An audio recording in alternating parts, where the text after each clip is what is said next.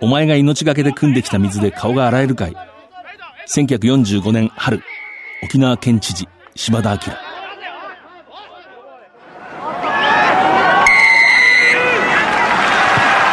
藤島大の楕円球に見る夢。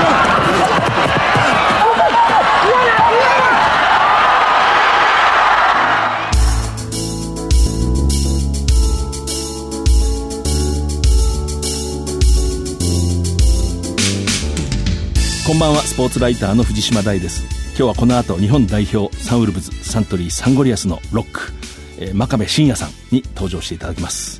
お楽しみに。まずはこの1ヶ月を振り返ります。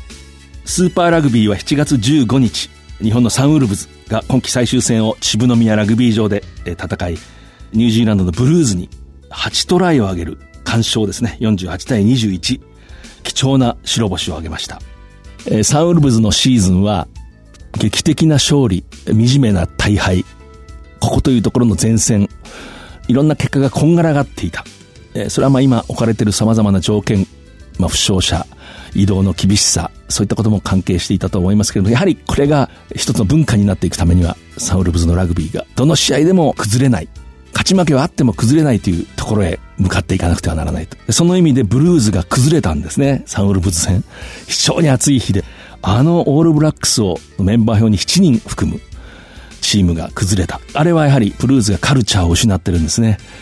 あれ、例えばクルセイダーズだったら崩れませんね。誰かが体を張って何とかする。それがカルチャーだと思います。なお、今季のスーパーラグビーはニュージーランドのクルセイダーズが優勝しました。藤島大の楕円球に見る夢。この番組は、ラグビー女子日本代表を応援する西南商事の提供でお送りします。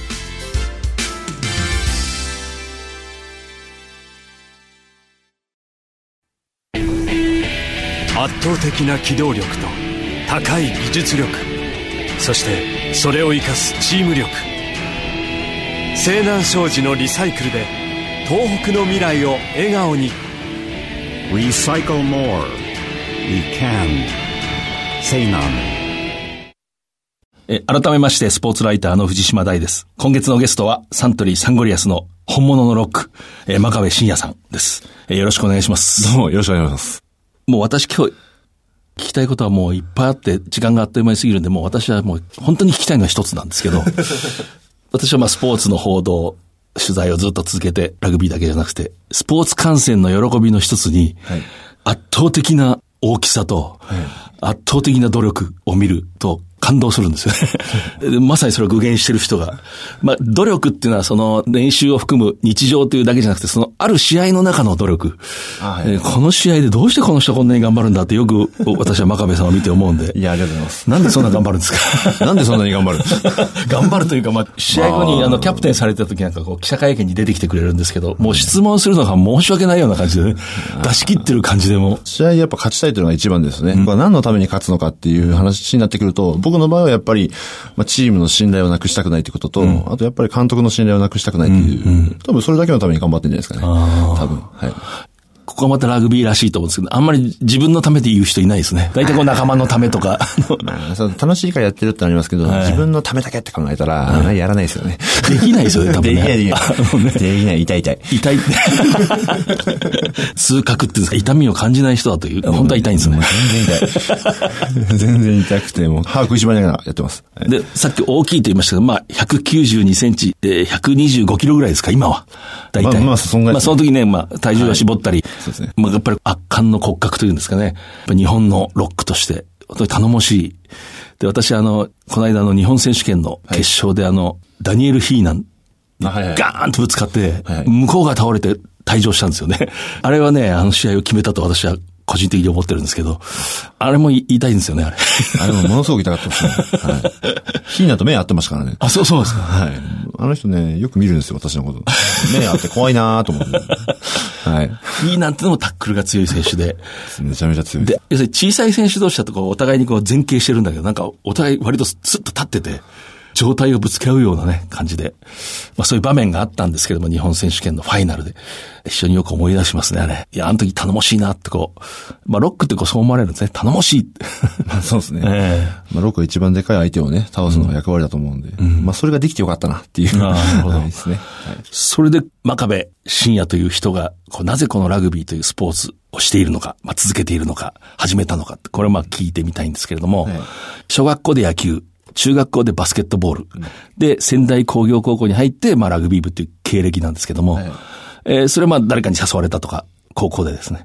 まあそうですね。あの、高校の時に、最初はバスケやろうと思ったんですけど、えなかなかうまくいかなくて、帰宅部になってるところを、はい今のラグビー部の監督ですか、はいその人がですね、あの、僕の首捕まえて、えお前何帰宅部者やってんだって。そんな180以上の身長あるのにもったいねえだろってことで、ラグビー部に誘われて、で、最初タッチフットやらせてる。あはいはいはい。でタッチフットをラグビーって言われながらやったんですよ。そしたらめちゃめちゃ楽しいなと思って、じゃあラグビー部やろうと思ったら、一発目の試合出されて、タックルありのやつ出されて、まあ見事に一発目が鎖骨折るっていう。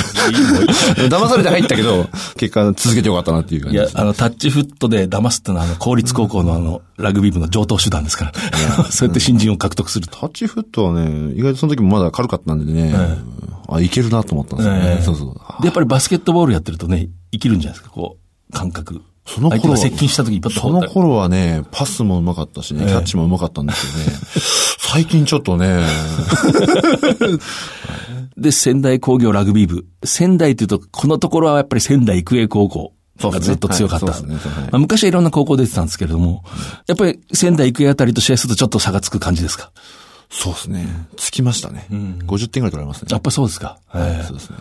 ここの1個上が強くて20点差ぐらいだったんですけど、ええいい勝負したんですけど、あダメでしたね。それ以外はもそう、そうすると覚えておられますかね？高校3年の、例えば最後、花園に行く予選は、う、花園予選決勝で。決勝ですか？決勝で、育英にボコボコにされて、あそうですかはい、終わりました。前半いい勝負したんですけどね。え後半で思いっきり離されましたね。それで、中央大学に進むんです。誰かが見ていてくれて。あ、その前に、東北の U17 のやつに選ばれたんですよ。なるほど、なるほど。選ばれたっていうか、ほぼ育英だったんですけど、ええ。それに一人だけええ。でかいやつが混ざってたら、ええ。上層のタックラー石塚さんあ、石塚武さん。が見ててくれて、ええ。なんだあいつはってことで、ちょっと U19 呼ぼうってなって、そっからそう U19 日本代表選ばれてラグビー海外でやったら、お面白いなってなってたら、その試合を見てくれた中大の人がピックアップしてくれたっていう感じですね。やっぱ人の縁っていうか。縁縁と運ですね。本当にそう思います。ええで結構こう生きてる間に周りの本当人に恵まれてきたなっていうのはありますね。はい。そうか、石塚さんですね。まあ亡くなったんですけどね、惜しくも。私あの人が早稲田の監督の時、下でコーチしてたんで、よくよく知ってるんですけど。本当ですか？あの人はまあ本当にガッツのね、人で、現役時代、すごい小さいのにジャパンになって、あの人は僕、監督の時にね、一人でグラウンドのベンチに座って、ポソッと学生見ながら、もっと頑張ればいいのになーって。俺、大学1年の時、早稲田の1年の時、9日間、着替える力がなくて、その同じジャージを着てベッドで寝てたって言うんですよ。で、僕その時に、あ、この人監督するの大変だろうなと思いましたね。そんな人がいまいないですもんね。ね100人部員外でも。めちゃめちゃ努力する人っていう。そう、タックルマンって言われてね。タックルマン。はい僕らぐらいの世代、あの、50代の人は、あの人に憧れてラグビーした人ものすごく多いんですよね。まあ、全然余談でしたね。しかし、とにかくその人が、まあ見ていた。そうですね。それでまあ中央大学の道が繋がって。恩師ですね。えーでも中央大学時代ってこう、ちなみにその頃もう190。ありました。ありましたありました。え体重は全然ありませんでしたね。100もなかったぐらいです。はい。あの、その時はね、あの、なんかあの、ATQ っていう日本協会がやってる海外派遣のやつにえ選ばれたんで、海外で、ニュージーランドでラグビーやって、大学も楽しかったんですけども、その、インターナショナルレベルのラグビーが楽しくなってきたんで、そっちの方に目が向かってましたね。その、要するに日本協会のプログラムですね。強化のプログラムで、まあ有望な選手を海外で。はい。ニュージーランドどこに？ハミルトンっていう。ハミルトン。はい。だから、バイカットですね。はい。に行ったんですけども、そこのラグビースタイルがみんな本当仕事しながら、なんとかこうチーフスに入るためにはい。集まってきて、すごい一生懸命ハードワークしてっていうのを見たら、あ、すごいなと思って、僕その時は軽い気持ちで行っちゃったんで、なんかすごく申し訳ない気持ちになっちゃって、ごめんなさいと思って、そんなね、このまず一緒に混ざってごめんなさいと思っちゃって、でそっからラグビーをトップリーグでも真剣にやっていきたいなっていう気持ちに変わってきましたね。それが大学の何年生ぐらいですか？1年2年です、1、2年ですか、はい。でも早い時にいい経験をした。で、それもう3、4年もちょっと、あとはもう個人でニュージーの方に行かせてもらってっていう感じですね。その、ニュージーランドのそのラグビー事情で言うと、その、まあ、スーパーラグビー、日本だとサンウルブズですけれども、その地域はチーフスですね。で、そこに入るか入らないかがもう、天と地の差なんですよね。そこで本当のプロになる。入ったらプロなんですけど、入るまではプロじゃないので、自分で稼いで生きていかないといけないんで、ええ。本当に仕事をしながら、作業着でズタボロの格好で練習来るんですよ、みんなああ、なるほど、なるほど。うわーと思って。ええ。それで必死でやるわけですよ必死でやって、もう一つ一つがもうみんな真剣な練習だったんで、クラブチームといえど。これはなぁと思って、スポーツってすげえなと思った時でしたね。なるほど。スポーツっていうのはすごいと。うんええこんなに身を、なんかもうみんな真剣にやってんだなと。はい。そっからしますね。え変わりましたね。はえしかもね、ニュージーランドってほとんど力が同じ人がたくさんいてね。い。そうそうそうそう。もうほんのちょっとしたことで、ラグビーに徹せられるか。そうですね。だからサントリー入ろうっていう理由もね、やっぱ仕事しながらできるっていうことで。なるほどなるほどそうそうそう。そっちの方で行きましたね。はい。ウイスキーセミナー。それはもう業務ですね。社業っていうか。もちろん作業なんですけど、ええやっぱ自分のやりたいことの一つですね。ええラグビー以外に。一般の方にどっかにこう会場に行って、はいウイスキーの講義をするわけですね。今のところそういう形ですね。はい別にあの、一般のお客様だけじゃなくても、例えば企業とかにもしたいんですけど。ええまあ、今の形はそういう感じです、ね。なるほど、なるほど。ウイスキー通として知られて、本当は別の番組でこれを2時間ぐらい聞きたいぐらいなんですけど、去年か一昨年盛岡で、に解説に行って、はい一泊前に泊まって、ちょっと一人でローバーテンダー行くバーに入ってみたんですね。そしたら目の前にサントリーの白州があって、頼んだら、その人が、ああ、これはいい酒ですよって、そのおじいさんが、50何年バーテンダーやってる。で、でその人が、これはね、この辺りの、盛岡ですね、この辺りの冬の朝に、長官を取りに玄関を出た時の、そういう感じがするって。なんかやっぱウイスキーっていい、いい世界だなと思ったな、あれ。その表現が素晴らしいですね。いいですね、盛岡で長官を取りに出る時って。自然な香りがするんですかね。ちょっとそんな感じがしますねって言われて、なんかこう感動しましたけどねた。だ分かりやすいですね。分かりやすい。で、まあ、あの、これも余談ですけれども、ラグビーのロックっていうのはもう歴史上、必ず大酒を飲んでほしいという。まあね、ここという時はですよ。それ今はもう昔と違うんで、毎日飲む人はいなくなりましたけれども、僕は風の噂ではなんか、ウイスキーをリットル単位で飲むっていう。いや、あの、毎回飲んでるわけではなくて、あの、リットルってのすごいですね。まあ飲むぞというとか、もう今日は行くぞっていう日は、まあ、1リッターぐらいは多分酔わずにいけるっていうだけですね。うん。まあ2リッター近くなってきたら酔うからもうやめようっていう感じです。もう次元が違いますね。毎毎回飲んでるわけではないということだけは強調します。はい。まあそうですね、今は本当に練習も厳しいし、私昔村田渡さんっていう、昔はジャパンのハーフの方が、東芝府中。で、あの人はものすごいこうストイックな人だったんですけどね。アマチュア時代の東芝府中の練習は、プロになった時よりプロっぽいぐらいすごかったけど、終わった後はアマチュアだったって言ってましたね。その練習が終わって、その夜は、夜は完全にアマチュアだった時。東芝さんに怒られるかもしれないけど、僕の中のイメージの東芝そうです。はい。練習は厳しいけど、その後は、終わったらバッていくと。オンとオフがすごい。いいと思います。はい。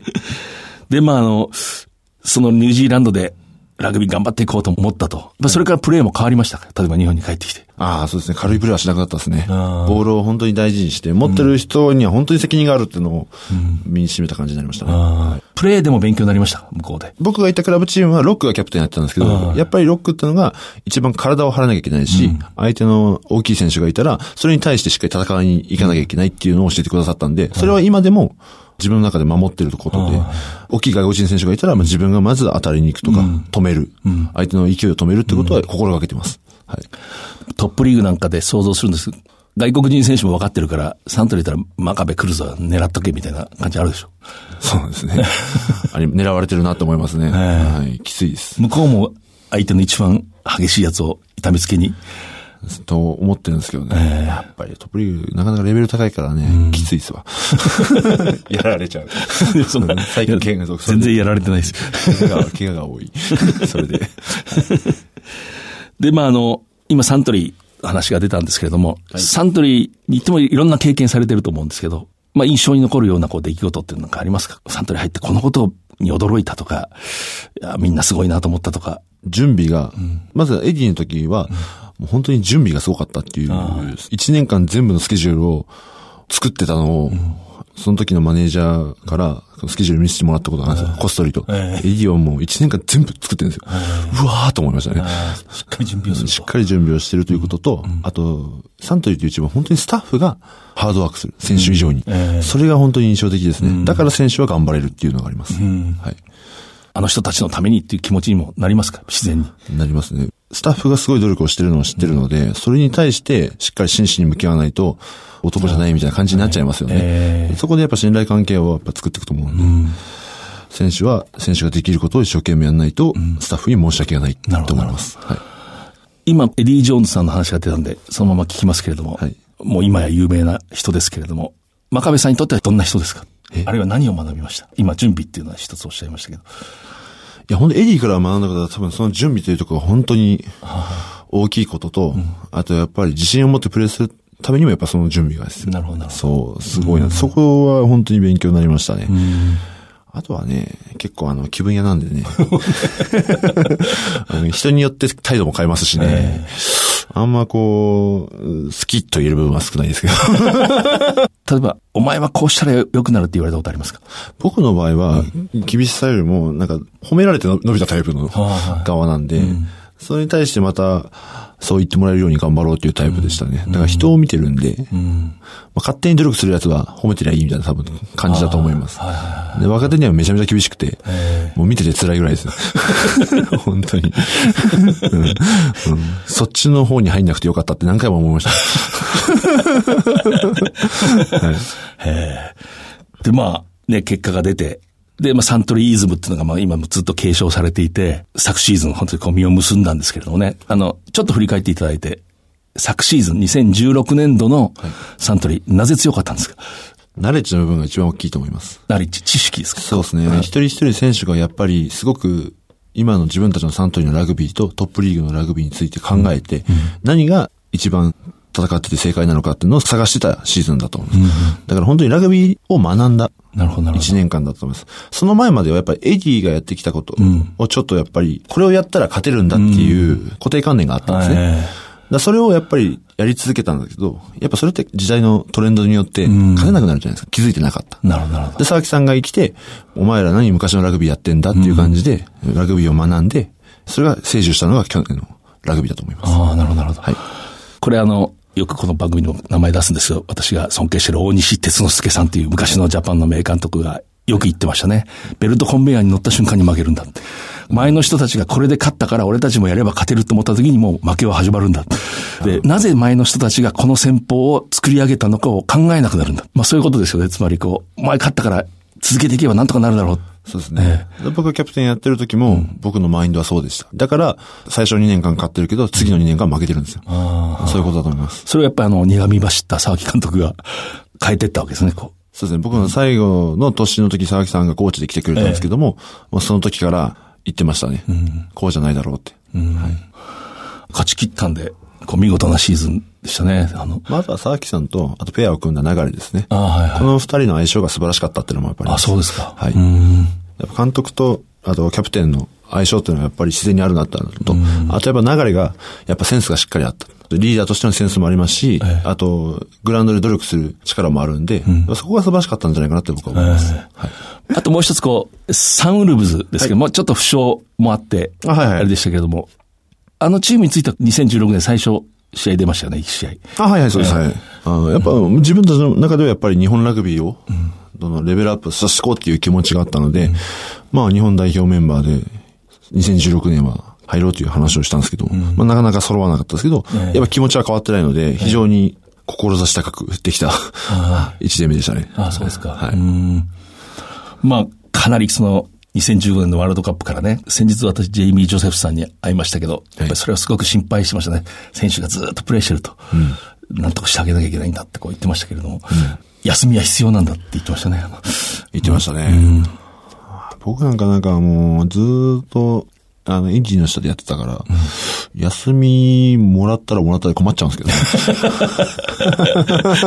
ど、もうどうしようかな。ハードワークさせてもらった方がこう、体のリズムがちょうどいいみたいな、あるんですけどね。ど作業もやるわけですよね。まあ、できるときは。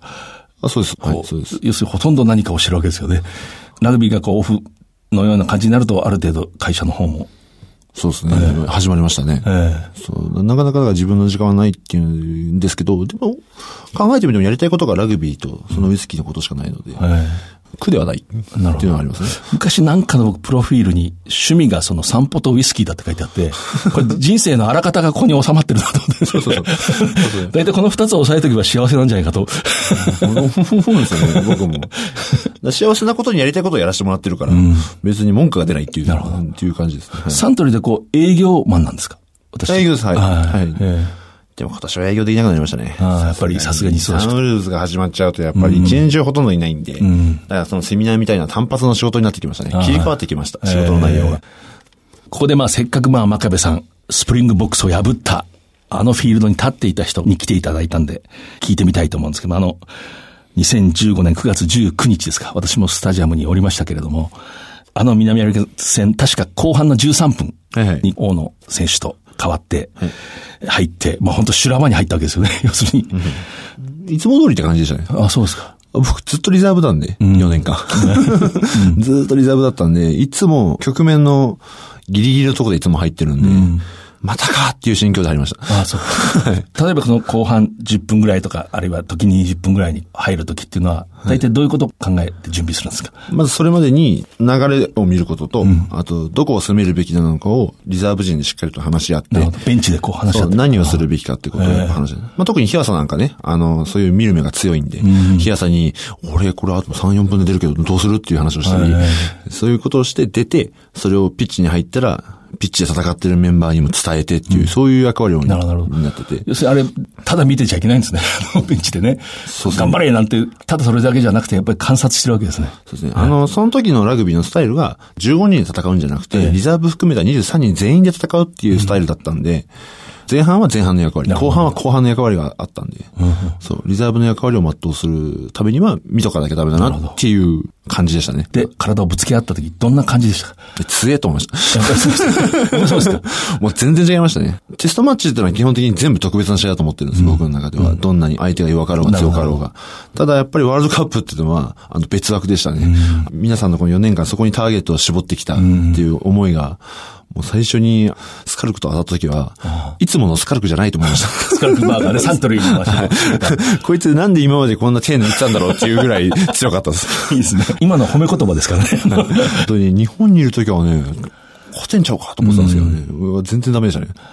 あの時僕が試合の一つのターニングポイントだったと思うのが、南アフリカがなんか日本の陣地に入ってラインアウトがあった時に、あ、モール組まれて嫌だなって僕もスタジアムで思ったのに、なんか変なことしましたよね。なんかサインプレーみたいな。しましたね。ええあれは勝手に心の中でね、思ってることなんですけど、その前に一回モールがあった時に、僕と、あとルーク・トンプソンでモール崩してるんですよ。あなるほど、なるほど。はいそのおかげで、次のモールはあんなわけわかんないサインプレーしたんだろうなって自分の中で勝手に思ってるんですよ。俺のおかげだって勝手に思ってるんですよ。ええ真壁真也のおかげで勝った。それはでも、彼らの実感として、あ、結構しっかり止められたぞって。そうそうそう。その時モール止めたからええ、次できねえなと思って、やってこなかったんだろうなって。ロックってそういうことなんですよ。ロックって人に言ってもらえないから、自分で気持ちよくならなきゃダメなんですよ。例えば、スクラムとかもそうなんですよ。スクラムガー押しても、基本プロップが手から持ってくるそうそうそうで押されたらロックのせいにされるし。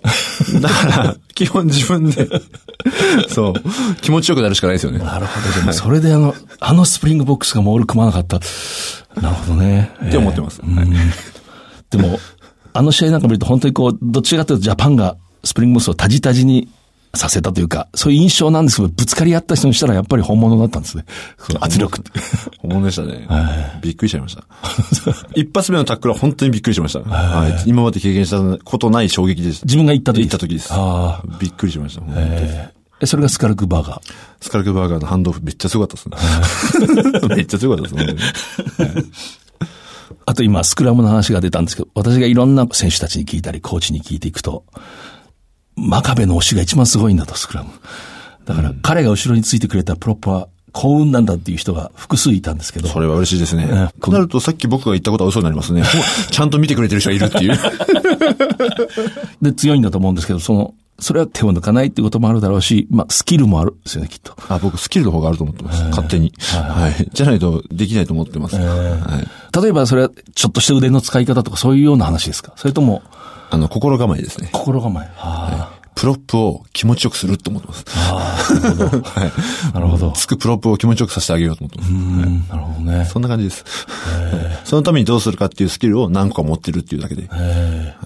南アフリカ戦の一番最後の場面、まあ、ラインアウトがあって、スクラムがあって、ペナルティーを取ってみたいな。あの時はもう、平常心ですか？ああいうシチュエーションが今までのテストマッチで何回もあったんで、なんかもう平常心というかもう自然とああいう流れになったんで、まあ平常心といえば平常心でしたね。はい。まあ多分めっちゃ叫んでるから周りからそうは思われてないかもしれないけど、まあ言ってしまえば僕はどんな試合でも叫んでるんで、あれが平常心です。はいで、ちょっとバッとこう時を進めて、今のジャパンですね。ジェイミー・ジョセフさんが率いる、その一員であるわけですけれども、はい今のジャパンこういうことをしようとしてる、あるいはここを見てくれっていうのはどうですか？まずしっかりキックを使ってるんで、ええ。キックでいかにスペースを取って、自分たちが有利な方に持っていくかっていうことなんで、そうですね、キックの使い方を見てもらいたいですね。エディの時にも、ワールドカップ入ってからは、そのキックがちょっと多くなったんですけど、ええ。それをもっと特筆してる感じになってます。蹴りすぎだって批判する人がいるんだけど、エディ・ジョーンズの時もまた蹴らないことを批判された時期がありましたよね。で、で最後ちょうどいいところに落ちるっていうか、だからこの蹴る戦法もやっぱり貫くことが多分結構大事なんじゃないかな。貫くし、あとやっぱり経験をどんどん積まなきゃ。なるほど。キックは使っていいんですよ。ただ、そのキックを有効的に蹴んなかったら、全くもってダメなんで、え今のジャパンは正直、有効打もあるんですけど、悪いのも結構ある。そう、なんでここはキックなんだ、もうスペースがあるんだからスペースもっとついていけばいいじゃないかって思うときは、この間のアイルランド戦でも分かったんで、はいそこをどんどん熟していけば、すごくいいチームになると思ってます。そうですね。だから、そういう発想も蹴るという戦法がはっきりしてるから考えられるんですよね。ね、キッキングラグビーって言われてますけども、完全にスペースラグビーですね。スペースああの、今のジェイミーは。なるほど、なるほど。はいあの人はどんな人ですか？ジェイミー・ジョセフさん。うんこれがね、まだちょっと僕わからないんだよね。機嫌がいい時もあるし、悪い時もあるし、なんかこう、アンストラクチャーな人なんだなって思う。いいですエディはストラクチャーなんですよ。しっかりとこれをやるって決まってて、うんここの何日に何何日間が思考して、こうしっかり決まってるんですけど、ジェイミーはね、アンストラクチャーの人だから、例えば、フォワードが試合やって、あ、フォワード負けてるな。よし、明日からフォワード合宿をしようみたいな感じの人なんです。ああ、そうそう。短時間でも激しい練習をする。あします、します、します。そういうところは昔のあの JK に似てるな、JK ジャパン似てるなと思います。ええやっぱこうニュージーランドのなんかそういう、あるんですかね流れええあの人はね、本当にこう、日本の食べ物なんか好きでね、あの、醤油に詳しいんですよ。この間タコワサ食べてると目撃しましたけど、ね、おタコワサっつって食べてました。関係ないですね。で、いよいよもうトップリーグ始まるんですけれども、はいまあ、もう今月の18日開幕で、今サントリーの現状どうですか？いや、本当に若手が、お強い。お強い。うん。ワラダ戦とか見たん、はいはい見てたんですけど、普通に戦っうん。てましたし、自信溢れるプレーをしてたんで、えすごい楽しみだなっていうのがあって、でまず自分たちにフォーカスしてると思うんですけども、まあ少しこう教えてほしい。のは、やっぱり今季、あそこも強そう、ここも強そうっていうのはなんと聞こえてくるというか、あるいは意識してますか？僕はね、対サントリーで考えたとき、ちょっと怖いなと思ってるのは、まず東芝さんと、トヨタさん。あここはちょっと怖いな。あと近鉄。要はフィジカルチームですね。あ。うん、はいはいはいはい。全面に自分たちの体の強さを出してくるチームが、僕はちょっと不安です。ああ。はい。そこに対してどうしっかり準備をして臨むかっていうことなんですね。外国人選手も各チーム続々こう補強をして、まあマットギターを入りましたね、サントリー。すごい人です。素晴らしい選手素晴らしい選手ですね。本当に昔あの僕が高校の時に一流の選手はずっとボールを持ってるんだっつって、生活でもボールを持ってるんだって。その時は僕、こいつバカじゃねえのと思ったんですよ。なわけねえだろうと思ったんですよ。ただね、マットギターはね、やってましたね。あ、そうそうですあよ。のね、飯食う時も、バス移動する時も、ずーっとボール持ってるんですよ。ええと思って。その時にその昔のコーチの言葉が出てきて、わあ、本当だったと思って。それがこう、若手の時でもちょっと驚きますけど、あれだけの名声を得て、キャップを積み重ねて、人が未だにそれをするんですか？なんか一発目の試合で、ちょっと嫉妬のパスをしたから、お、ダメだっつって、ずっと思ってるんです。いや、はあ、こういう人がトップ行くんだなと思いました。はい。とにワークレートが高い。はい。あ、そうですか。やっぱりうん本当にトップリーグ、私も楽しみなんですけどもね。ぜひファンの方にね、こう、僕も一ファンみたいなもんですからね。うん、まあ、やってますけど、プレー。うん。いろんなね、外国人選手が入ったってのはもちろんそうですけど、トップリーグ自体が年々レベルアップしてるんで、やっぱそこ海外と比べてどうなんだっていうのを見てほしいですね。なるほど、なるほど。まだまだ日本人が戦うとこいっぱいあると思うんで、そういう目線でも見てほしいし、あとはまあ、あとは楽しんでもらえればいいかなって。人と人がぶつかり合うという、なんか、ね、異常な光景ってあんまないと思うんで、それをまあ、グラウンドに見に来てくれたらなと思います。はい。まあ、僕も昨日目の上切ったんですけどね、こんなことが普通に切って、絆創膏貼って、また練習するみたいなスポーツないんで。はい。えーだから、真壁さんみたいな人が痛がってる時は本当に痛いんだなって思いますもんね。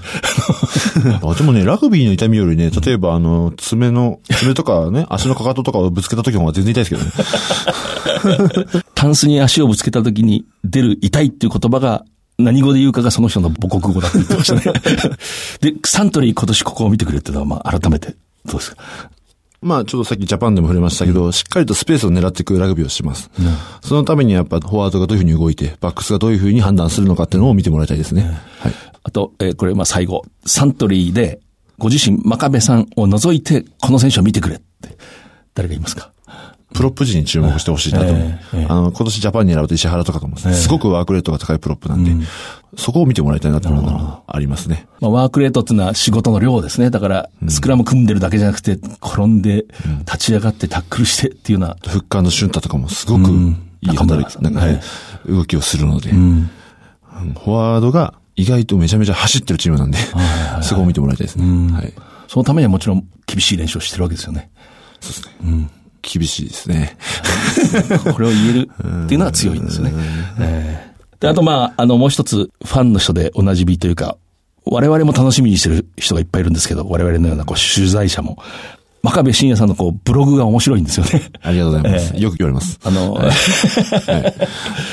で、私あの、ウイスキーの話が好きで、あれなんですけども、どうですか、こう、更新の具合は。いや、本当この1年間ぐらい全然更新できないんですよね。なぜかというと、やっぱりね、ちょっと怪我が多い。あ怪我が多いと酒を書いてるブログ、散歩してるブログ、なかなか書けないんですよね。そう か。そうか。そこは自制心が働いてしまうんですから。そうそうだからしっかりね、プレイしてる時に書きたいんで。だけど、真壁さんが散歩してるブログ書いて、なんだあいつ歩けるじゃないかっていう人はいないと思いますけどね。だから、ちょっと、もうちょっと力入れていこうかなと思います。はい。頑張りますんで、ぜひ、あの、クリックしてください。はい。今日真壁さん来ていただきましたけど、ラグビーのトップリーグ、昨年度はサントリーが制しました。今月の18日、えー改めて開幕です。今夜のゲスト、サントリーサンゴリアスの本物のロック、えー、真壁真也さんでした。ありがとうございます。いや、本当ありがとうございました。圧倒的な機動力と高い技術力そしてそれを生かすチーム力西南商事のリサイクルで東北の未来を笑顔に Recycle more. We can. Say none. お前が命がけで汲んできた水で顔が洗えるかい？まあ、これはあの、沖縄の、まあ、戦時中の最後の、いわゆる感染知事。あの昔は知事ってのは役人さんがやったんですね。いわゆるエリートの官僚がやるんですけれども、それで、こう、島田明さん。この人は、未だに沖縄で尊敬されてます。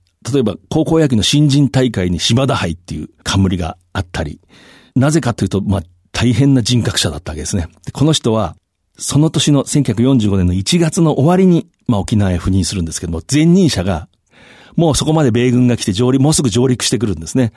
要するにま死が迫ってるわけですね。そしたら、東京に出張があるつって逃げて、放棄して逃げたんですね。そして後任者が見つからないんで、えー島田行ってくれということになって、で、自分が行かなかったら誰が代わりに行って死ぬんだろうと。人によう死ねとは言わんという、まあ、言葉を残していくんですけれども、この人は東京大学で野球部だったんですけれど、名選手だったんだけども、ラグビーの試合にも出てるんですね。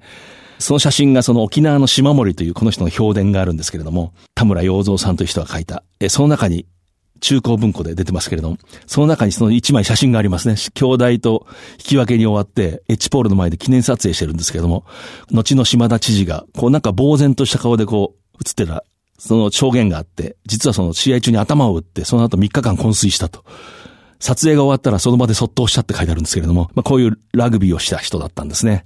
で、この人は本当にこうフェアで、まあそうやって、まあ半分死にに行くわけですけれども、沖縄に行ったら、直ちにその県民疎開、県民の命を守るために北部に、あるいは県外に疎開をさせることを猛然とその行って、まあいろんな説があるんですけど、20万人ぐらいの命が救われたと言われてますね。それでまあ沖縄の人たちは感謝をしてる。あるいは米が足りないと言って自分でその危険な防空圏外ですね、の台湾に飛んで、交渉して輸送船を確保して台湾の米を輸入する。まあそういうことをしたんですね。で、まあ、その言葉なんですけど、これはまあもう追い詰められて、県庁が地下壕の中に行くんですね。もう、米軍の銃弾がどんどん飛んでくるんで。えー、その時に、まあ部下の女子職員が危険を冒して川にこう水を汲みに行くわけですね。で、その、知事さんこれで洗顔してくださいと言われた時の言葉なんですけどもね、命がけで汲んできた水で顔が洗えるかいと言って、みんなと一緒に米の研ぎ汁で顔を洗ったっていうこう証言があるんですけれども、まあこういうことなんですね、人間のフェアネスっていうのは。スポーツの価値とあえて言いたいと思いますけどね、野球とラグビーを良くした知事の、暗い高き者務めをしってことを実践した、えー、人だったと思います。さて、この番組は放送の翌日、オンデマンドとポッドキャストで配信します。ラジオ日経のこの番組のウェブサイトからは番組のご感想などお送りいただけます。来週のこの時間には再放送もあります。次回は9月3日夜9時半からです。アイルランドで開催される女子ワールドカップ。これ15人制ですね。えー、日本代表の初戦9日にフランスとぶつかります。勝ち負けはわかりません。しかし、今一緒に上昇機運にあると思います。それではまた、藤島大でした。藤島大の楕円球に見る夢。この番組はラグビー女子日本代表を応援する西南商事の提供でお送りしました。